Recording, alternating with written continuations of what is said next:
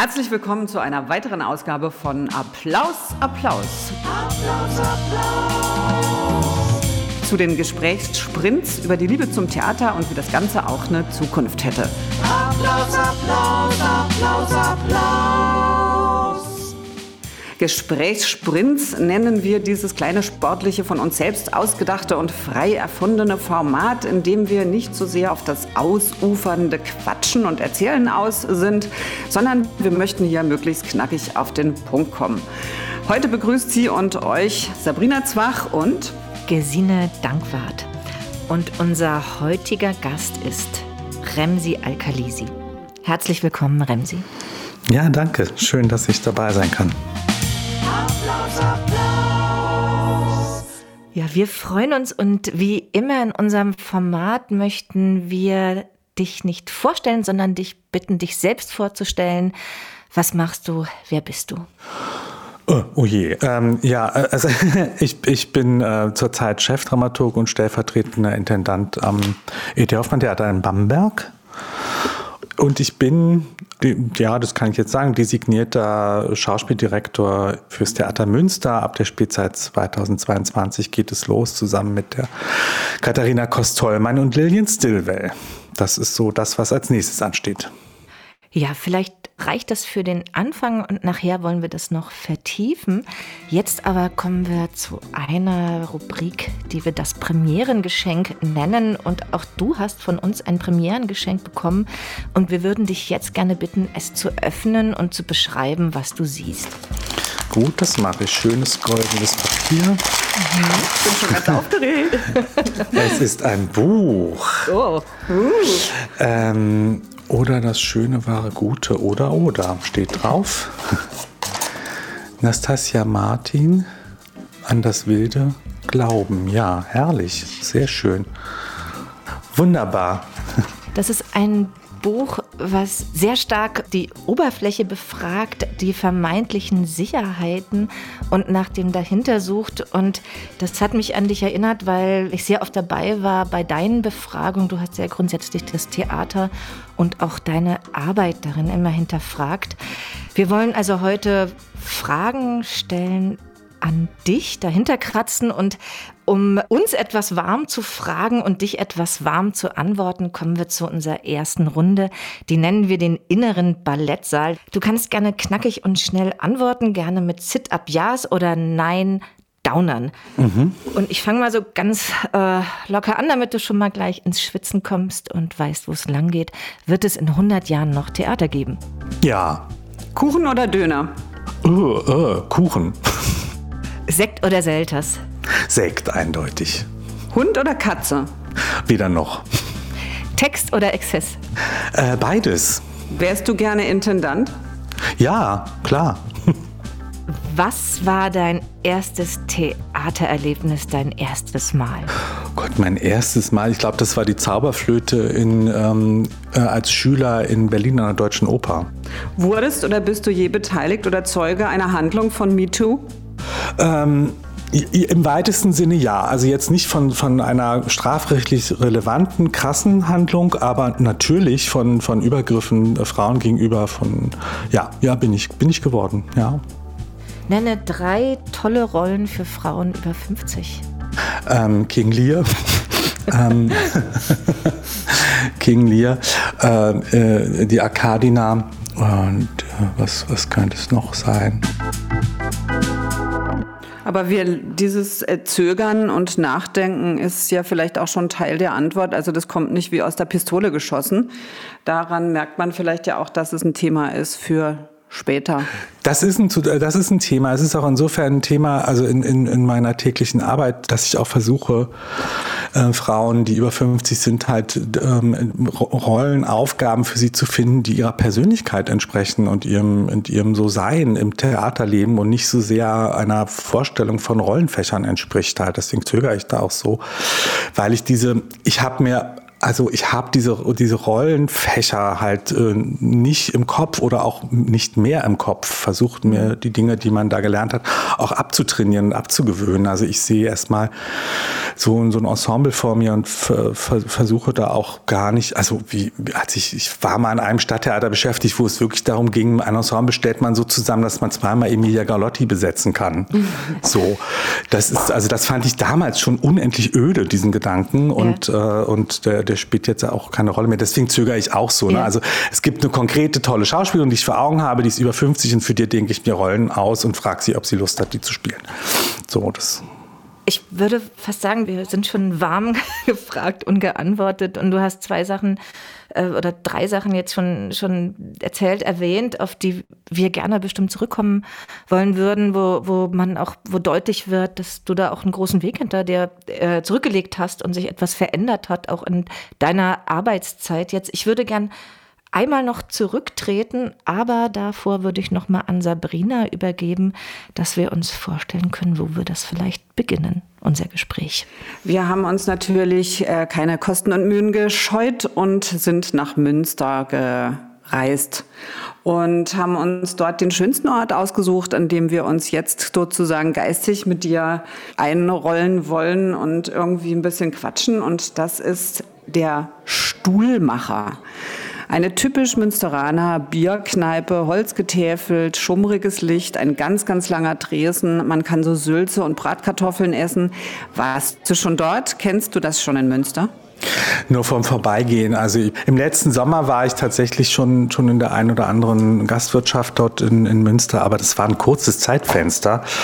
Und davor, wenn ich in Münster war, war ich tatsächlich immer nur im Theater und in, äh, um mir da was anzugucken, äh, aus, aus ähm, noch nicht konkreten Gründen, sondern so. Und also, nee, Stuhlmacher kenne ich noch nicht. Das, ich habe eine Schlagzeile gelesen oder eine Überschrift gelesen, ähm, du gehst von Franken nach Westfalen. Das sind mhm. auch so diese großen deutschen äh, Regionen, ich sag mal im Hinterland, mit mhm. Menschen, die da vor Ort sind, die sich eben vom kosmopolitischen, vom, vom, vom gängigen Bild des Großstädters auch unterscheiden. Was denkst mhm. du darüber, wenn du jetzt so über diesen Stammtisch in Münster denkst? Naja, also das, das hat tatsächlich was mit dieser Überschrift, die du zitierst, zu tun, also von Franken nach Westfalen. Man wird erstmal mit den Klischees konfrontiert, die über diese Region oder über, ja, über jetzt konkret über Münster und die Westfalen, wie die so ticken, wie die so drauf sind, also konfrontiert. Das ist, das, damit, damit muss man, also damit geht man spielerisch um und das äh, bewahrheitet sich ja dann auch oftmals gar nicht, was, was dahinter diesen Klischees steckt. Trotzdem, ähm, äh, finde ich, ist man ja erstmal angewiesen, zusammen mit diesen Klischees, die man über so eine Region kennt, Vermutungen anzustellen über so eine Stadt halt, ja. Also äh, wir, wir sind ja immer, wenn wir neue Theater Theater gehen dann erstmal Fremde und haben die Chance halt mit hoffentlich frischem und neugierigen Blick auf so eine Region, auf so eine Stadtgesellschaft zu schauen und, und daraus unsere Geschichten abzuleiten halt. Ja, also äh, das ist zumindest eine Erfahrung, die ich gemacht habe, dass Stadttheater diese Rolle äh, übernehmen kann, immer wieder mit neuem frischen Blick auf so eine Stadtgesellschaft zu kommen und dann auch so ein bisschen Unruhe zu stiften halt. Ja, also die Menschen dort auch mit den Vermutungen, die man über sie hat, zu konfrontieren. Natürlich natürlich muss man, denke ich, trotzdem mit Charme so eine Stadtgesellschaft erobern. Das hat keinen Sinn, denen einfach nur so böse Klischees vor die, vor, vor die Nase zu knallen. Das ist, aber, aber wenn man, wenn man das damit Charme und, und offensivem Charme umgeht, dann, dann kann man auch ähm, eine produktive Unruhe stiften in so einer Stadt. Und dazu ist man ja erstmal ausgerufen. Und je länger man in dieser Stadt ist, desto mehr hat man die Dinge auch überprüft, die man vermutet hat. Und dann entstehen wiederum andere Erzählungen. Also so ein Theater verändert sich ja dann, also ein typisches Stadttheater im besten Falle verändert sich ja dann auch im Laufe der Zeit halt. Ne? So. Bist du, kann man das so sagen, du warst ja an verschiedenen Stadttheatern, bist da auch immer wieder reingegangen? Als, bist du ein Stadttheater-Fan? Ich bin da ein absoluter Fan von, weil ich finde, das, das sind wahnsinnig tolle Orte, wo viele Spezialistinnen zusammenkommen, die miteinander im besten Falle ein Ziel haben oder ein Produkt haben oder eine Arbeit auf den Weg bringen. Na, natürlich bin ich halt auch öfter mal ausgebrochen aus dieser Struktur, aber seltsamerweise immer, was heißt seltsamerweise, ich bin immer wieder zurückgekehrt. Also nach meinem ersten Engagement über vier Jahre war, war ich so platt auch von diesen feudalistischen Strukturen, von dieser Enge, von diesem, das fand ich unglaublich belastend und dann die zwei Jahre Freiarbeiten waren dann irgendwie wieder eine Befreiung. Aber ich habe immer wieder zurückgefunden zu, zu diesen Häusern, weil ich, weil ich das sehr interessant finde, da Teil von so einer großen Gruppe zu sein, die gemeinsam arbeitet. Wie gehst du da jetzt um in Vorbereitung auf dieses neue Team? Es haben sich die Dinge geändert auch, ne? also so am, am, mhm. Theater schon jetzt. Wir haben die Aufgabe, alle miteinander, die wir in leitenden Funktionen an Theatern sind, die Struktur kritisch in den Blick zu nehmen, die Institution kritisch in den Blick zu nehmen. Und mit der Katharina Kostolmein und, und der Lillian Stilwe, mit der ich, denen ich da zusammen hingehe, das sind, äh, das ist einfach eine jüngere Generation jetzt nochmal, die auch tatsächlich ähm, mit mir dieses Bedürfnis teilen, die, dass man diese, die, dass man sehr verantwortungsvoll mit dieser, mit dieser Institution und mit der ja, mit der Macht, die man dann auch hat, umgeht. Und wir treten ab dem Moment, wo man es uns erlaubt, äh, nur noch gemeinsam auf, als wirklich auch Team. Und wir werden das auf jeden Fall äh, verfolgen, was das bedeutet. Und das eine ist halt wirklich Macht abgeben ist ein großes Thema. Also wie übernimmt man verantwortungsvolle Leitungsaufgaben und kann gleichzeitig gucken, wo es Macht abzugeben, damit Beteiligung äh, stattfindet, damit Identifikation stattfinden kann von allen und nicht nur von denen, die ganz oben stehen. Also Macht abgeben ist ein großes Thema, finde ich. Wie ist das zu gestalten, damit denn so ein Laden aber trotzdem auch läuft? Ne? Also so, das ist ja nicht selbstverständlich. Also nur zu sagen, jeder kann jetzt mitmachen und jeder kann alles machen, das hat man ja in den Versuchen der 70er Jahre, die sind ja sehr gut dokumentiert gesehen. Das ist eine absolute Überforderung und äh, ich, ich bin ja ein Fan von Spezialistinnentum. Ich bin ja ein Fan davon, dass unterschiedliche Menschen unterschiedliche Dinge können. Und die Frage ist aber, wie werden diese Spezialität des je Einzelnen in seiner Funktion, in ihrer Funktion miteinander in Beziehung gesetzt? Ist. Also wie verabredet man sich, dass jemand für die Dauer eine Probe das Sagen hat und wie sehr hat man aber das Einverständnis miteinander, dass diese Verabredung auch jederzeit wieder zurückgenommen werden kann und in Frage gestellt werden kann, wenn Grenzen erreicht sind, halt so. Diese Dinge gilt es auszuhandeln. Ich glaube aber, dass das auszuhandeln ist und das hat ganz viel mit Kommunikationsbereitschaft zu tun. Mit man muss wahnsinnig viel reden. Deswegen jede Bestrebung, sowas wie Dramaturgie einzuschränken, das sind ja die Menschen, die im besten Fall, also im günstigsten Falle diejenigen sind, die auch für Kommunikationsstrukturen sorgen. Und diese, die, also eine Dramaturgie ist ja nicht nur dazu da, tolle Stücke zu finden oder ein schönes Motto übers Theater rüber zu pinseln, sondern eben auch dafür da, ähm, was bedeutet es, dass wir hier so miteinander arbeiten, wie wir miteinander arbeiten arbeiten und wie wollen wir vielleicht miteinander arbeiten? Welche Utopien können wir auch miteinander entwickeln? Also nicht nur die, die Themen fürs Publikum zu finden, sondern auch tatsächlich fürs Inhouse. Also irgendjemand hat mal gesagt, ich weiß jetzt gerade nicht mehr, eigentlich müsste man nicht nur einen Außenminister haben für so ein Theater, sondern eben auch einen Innenminister oder Ministerin halt in der Öffentlichkeitsarbeit. Jemand, der für die interne Kommunikation zuständig und eine andere Person, die für die externe Kommunikation zuständig ist. Also vielleicht ist das so ein Ansatz. Also das sind auf jeden Fall interessante Anregungen, die ja auch durch die Lektüre von den Sachen von Thomas Schmidt und so und viele, viele andere halt uns alle ja beschäftigen, hoffe ich zumindest. Applaus, Applaus für die Dramaturgie schon mal, finde ich. Das nehme ich mit in die Zukunft. Und Kommunikation nehme ich auch mit in die Zukunft. Du kommst aus dem Wedding? Du hast äh, studiert, du hast dann Theaterwissenschaft studiert. Äh, wie war eigentlich der Weg aus dem ähm, Wedding, auch gerade zur damaligen Zeit, das ist ja schon eine kurze Weile her, dann an ein Theater wie die Schaubühne zum Beispiel, dann zu diesen Fragen auch, hast du das irgendwie, gab es familiäre Vorbilder oder war das irgendwie, ja, wie, wie, wie kommt man von dort ans Stadttheater? Was, was hat dich da bewegt oder was war die Suche dort? Es gab keine Vorbilder in meinem familiären Umkreis. Es gab da niemanden, der im Kulturbereich arbeitet oder so. Gab es überhaupt gar nicht.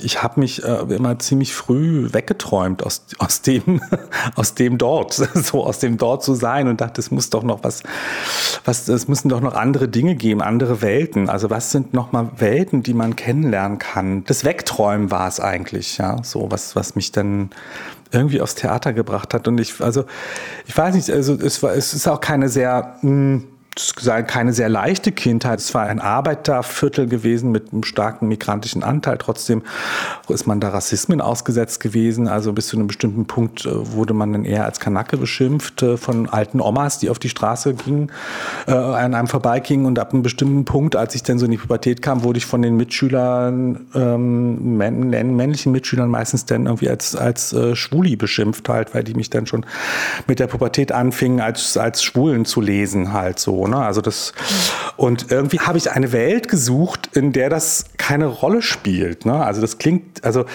wenn ich jetzt höre, so das Theater ist ein toxischer Ort, der, der rassistisch ist und, und, und ausgrenzend und so, dann stimmt das bestimmt in, in, in so, insofern, als dass unsere Gesellschaft das ist halt, ja. Mhm.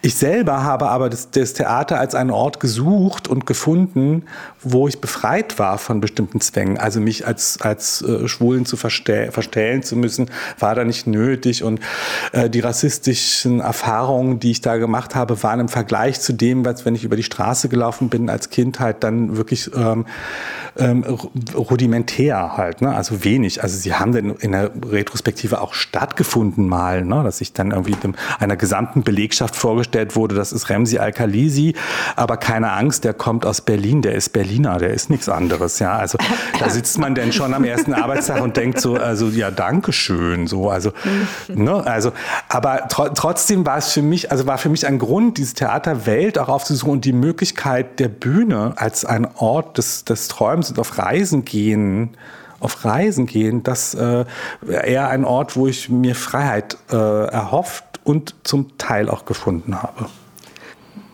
Jetzt stehst du in den Startlöchern, in, wie du sagst, mit einem Team als mhm. äh, die neuen Chefs für Münster. Erstmal mhm. Applaus, Applaus, auch dafür. Mhm. Applaus, Applaus. Ähm, und da kann man natürlich auch von außen drauf gucken und sagen, das ist ja sensationell, wenn ein schwuler Mann mit einem Namen, ich habe mich vor der Sendung vorbereitet und äh, gehört, statistisch gesehen ist es wahrscheinlicher, dass ich einen Fünfer im Lotto habe, als einen weiteren Mann, der Remsi heißt, in Berlin kennenzulernen. Mhm. ähm, also mit einem deutlich nicht deutsch klingenden Namen, schwuler Mann und zwei Frauen seid ihr. Ähm, ist das so ein Niederschlag, wo man sagen kann, Mensch, also wenn, wenn das so ganz gang und gäbe ist und äh, das ist die Realität am Stadttheater, dann haben wir es geschafft? Oder würdest du sagen, ja, nee, da sind aber trotzdem noch ganz schön viele Sachen zu tun? Ich glaube, das ist ein Anfang nach wie vor. Das ist nach wie mhm. vor ein Anfang. Es ist ein großes Glück, dass es diese Begegnungen gab mit Katharina Kostolmein, die da die Generalintendantin und Musiktheaterleiterin wird und Lilian Stillwell, die den Tanz leiten wird. Das ist ein großes Glück, dass wir uns begegnet sind und schon jetzt sehr viel gemeinsam entwickeln können und, und uns über Visionen verständigen können. Das ist wirklich toll. Und wenn, wenn das sich dann in der Arbeit noch, noch bewahrheitet und niederschlagen soll, super. Das heißt aber noch nicht, dass die Strukturen jetzt, dass alles super ist. Ähm, also nicht, nicht jeder an so einem großen Haus mit verschiedenen Abteilungen, mit verschiedenen Berufen auch, ähm, hat dieselbe Vorstellung von dem, äh, von dem Arbeitsort Theater. So, also das sind also teilweise ganz verschiedene Ansprüche und Beschreibungen dessen, was, was dieser Arbeitsort da anbelangt. Mhm. Und, und da äh, einen Weg zu finden, wie, wie man halt ähm, verkrustete äh, Strukturen des Machtmissbrauchs äh, ähm, oder, oder Rassismen oder was, was alles da passiert hat, ja, sexistische Strukturen, wie man das, äh, ähm, ja, wie man dem beikommt, da, da ist man, glaube ich, ganz am Anfang, ne? oder was, ähm, ja, wie sinnvolle sinnvolle Durchlässigkeiten zu etablieren sind halt. Ne? So, das ist, äh, mhm. ich glaube, da ist man, ist man am Anfang. Aber es ist erstmal ein guter Schritt. Wir sind erstmal, mhm. also erstmal fühlt sich das an als ein wirklich gutes, gutes Team. Es ist nicht so das übliche, ganz übliche, ähm, äh, nicht Muster. Der, ja, Muster, genau. Ja. bist du dein eigener, bist du dann dein eigener Chefdramaturg oder ist, wendest du Macht abgeben da sofort an? Es sind zwei Stellen in der Dramaturgie, plus, ne, also die, die dort äh, zu, also die es dort gibt, halt so. Und äh, schon allein deswegen werde ich da auf jeden Fall als Dramaturg arbeiten, also als Produktionsdramaturg. Ne? Also das, mhm. äh, und aber auch, um halt sozusagen nicht nur einfach so da drüber zu hocken, sondern auch einen konkreten Bezug zu dem, wie man da diese Kunst macht, halt zu behalten halt. Ne? Also Kontakt zum, zu den Künstlerteams und Künstlerinnen-Teams, die man da einlädt und zum, zum Ensemble und so. Ähm, aber wir, wir, werden, wir werden gleichberechtigt arbeiten dort halt, ne? so, also in der Dramaturgie auf jeden Fall und, äh, mhm. und gucken, was es da noch zu, also was es zu erforschen gibt. Ne? Also was, was können wir gemeinsam erforschen an Beteiligungsstrukturen, was können wir da gemeinsam erforschen und dann umsetzen mhm. und verwirklichen. Das ist eine Forschungsaufgabe im Grunde genommen. Na, dafür erstmal ein fettes Toi Toi Toi, eine tolle Aufgabe. Ich würde eigentlich weiter in die Zukunft gucken, Gesine. Bist du einverstanden? Ja. Auf jeden Fall.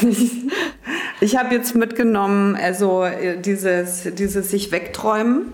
Äh, das hat mir total gut gefallen, auch dieses ambivalente Erleben und trotzdem nicht verzweifeln. Also, dass man kritisch bleibt und dass man trotzdem aber voll Bock hat, das hat mich total inspiriert in unserem Gespräch und ich würde aber wahnsinnig gerne wissen, was, was nimmst du dir vor? Was ist deine Utopie für Münster? Oder was glaubst du, müsste man jetzt in den nächsten wichtigen, wie ich finde, wirklich wichtigen Jahren, weil das Theater irgendwie wieder mal vor so, oder vielleicht meint man das auch, diese Relevanzfrage auch beantwortet und diese Strukturfrage wirklich jetzt angehen muss. Was würdest du da dir am liebsten vornehmen und umsetzen können? Naja, dass, dass man halt mit einem diversen Ensemble arbeiten möchte, das ist ja mittlerweile bei jedem ein Lippenbekenntnis, aber das soll natürlich nicht bei einem Lippenbekenntnis bleiben. Was wichtig ist, ist halt, also ich persönlich habe halt ein großes Interesse daran, mit Autorinnen zusammenzuarbeiten und, und äh, das, ich finde deren Arbeit unglaublich wichtig an einem, an einem Haus und die, die ja meistens freiberuflich oder immer, so gut wie immer freiberuflich sind, an so ein Haus zu binden, das äh, finde ich total wichtig, weil das so die Stimmen von hier und jetzt sind, die unsere Gesellschaft aus der Zeitgenossenschaft eben beschreiben. Das finde ich ein, ein unglaubliches Pfund, was wir da auch in Deutschland haben, diesen Reichtum an, an, in der Autorenlandschaft. Was ein großes Thema sein wird, wird, ist halt, sind halt alle ähm, äh, die identitätspolitischen Debatten, die wir, die wir führen, halt in der Gesellschaft, aber eben auch im Theater. Und das betrifft eben sowohl die Art und Weise, wie wir miteinander arbeiten, das betrifft die Struktur und die Institution, es betrifft aber auch unseren Blick auf die Gesellschaft und das, was wir uns da für die Zukunft dann vielleicht ähm, äh, ja als äh, formulieren wollen, halt, ne, in, in den Stücken und Stoffen und auch in der, in der Frage, wie man auf alte Stoffe und Stücke guckt, halt, ne? Also so was Besetzungsfragen anbelangt und all diese Dinge. Also die Identitätspolitik wird eine große, große ähm, Herausforderung sein, weil es ja da auch viele Reflexe gibt, das abzulehnen als und abzutun als, als etwas, was so die Kunstfreiheit berauben würde und, und, äh, und äh, das Kind würde mit dem Bade ausgeschüttet werden oder es gibt eine Art von, von ähm, Hexenjagdstimmung oder so. Das sind ja alles so die Anfeindungen gegen äh, identitätspolitische Fragestellungen. Ich denke halt, ähm, wir haben keine andere also was wäre denn die Alternative, sich damit nicht zu beschäftigen? Das kann es ja wohl nicht sein, ja. Also so, also äh, äh, ist die Frage, wie wie äh, und und ich merke halt, dass bei bei jungen Menschen, also wir haben viel, ich habe viel mit Studierenden zu tun hier in Bamberg und das will ich äh, in Münster auf jeden Fall auch machen. Also mich viel viel mit der Uni und den Studierenden beschäftigen und die identitätspolitischen Fragen sind gerade bei einer jungen Generation unglaublich wichtig und das finde ich gut und das ist eine Herausforderung für uns. Ich habe das mitgenommen, was Sabrina schon zusammengefasst hat. Und ich habe auch mitgenommen so einen Schnelldurchlauf, eigentlich, weil ja Teile unserer Biografie verknüpft sind und unseres Arbeitens und Suchens. Und ich habe irgendwie den schönen Eindruck, dass so manche Fragen, die wir uns damals eben auch Anfang 20 in großer Emphase und auch großem, unter großem Leidensdruck gestellt haben, unser Platz am Theater, was das sein kann als, als Kunstform, wie man da drin leben kann, auch ja, wie man die utopisch gestalten kann. Und ähm, wir haben dann ja verschiedene Suchbewegungen gemacht und verschiedene Entscheidungen getroffen, quasi in die Institution rein oder entlang der Institution langkratzen. Und finde äh, find diesen Schnelldurchlauf eigentlich jetzt durch, durch die Theater der letzten Jahre, Jahrzehnte auch zu sagen, was, was ist da vielleicht auch gelandet, auch in einem Stadttheater äh, mit deiner Biografie, mit deinem Arbeits mit deiner Arbeitsbewegung, mit deinem, deinem eigenen Arbeitsauftrag. Das fand ich jetzt sehr, sehr spannend und habe das Gefühl, da, da, da, das hat eine große Linie in aller Brüchigkeit. Das habe ich mitgenommen. Mich würde noch interessieren, jetzt nach dieser irrsinnigen und einzigartigen Erfahrung der Pandemie, was du da erlebt hast, äh, von, von, als Erfahrung, als Gedanke, als Auseinandersetzung, äh, von dem du sagen würdest, das würde ich rüber retten in die nachpandemische Situation? Also mich, mich würde es freuen, wenn wir immer wieder so Phasen finden würden, wo wir uns wahnsinnig langweilen, weil wir nichts zu tun haben.